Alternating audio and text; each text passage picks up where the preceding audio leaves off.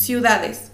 Desde el cielo, todas las ciudades podrían ser la misma. Un lago en la periferia, los pozos de una refinería, un pulmón verde en medio de las estiradas colmenas de ladrillo, invernaderos a las afueras de Bogotá, luces que trepan las montañas de México, praderas cercando Buenos Aires, el mar y Barcelona.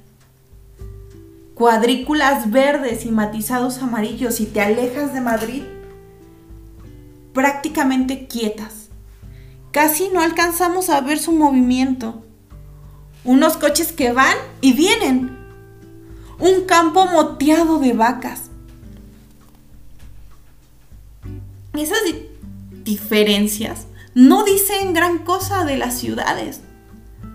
No dejan de ser espacios muertos en los que nada sucede.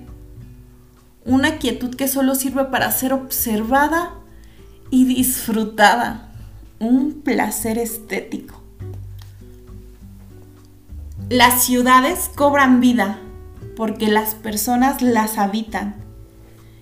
Y eso solo se descubre si se llega a transitar por ellas.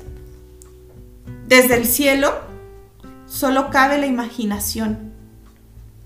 Acercarse poco a poco y pensar que cada una de esas casas tiene una larga historia que contar.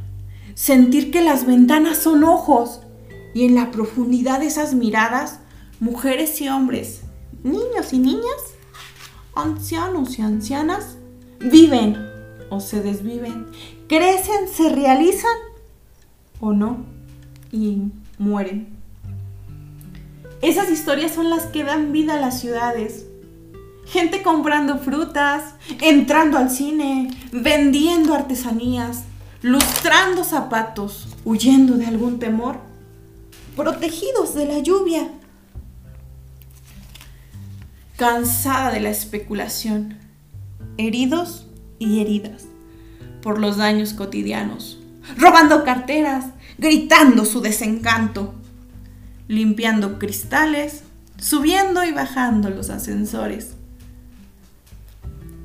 Desde el cielo, todas las ciudades podrían ser la misma, más o menos frías, con árboles o sin ellos, con edificios de más o menos altura, con más o menos estilo en sus formas.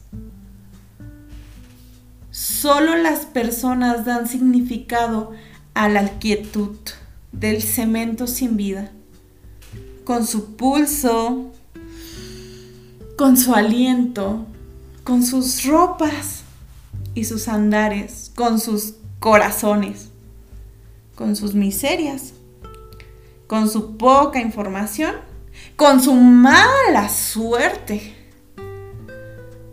con su paseo circular junto a los parques, hacia una fuente, hacia un estanque, hacia un río o hacia ninguna parte.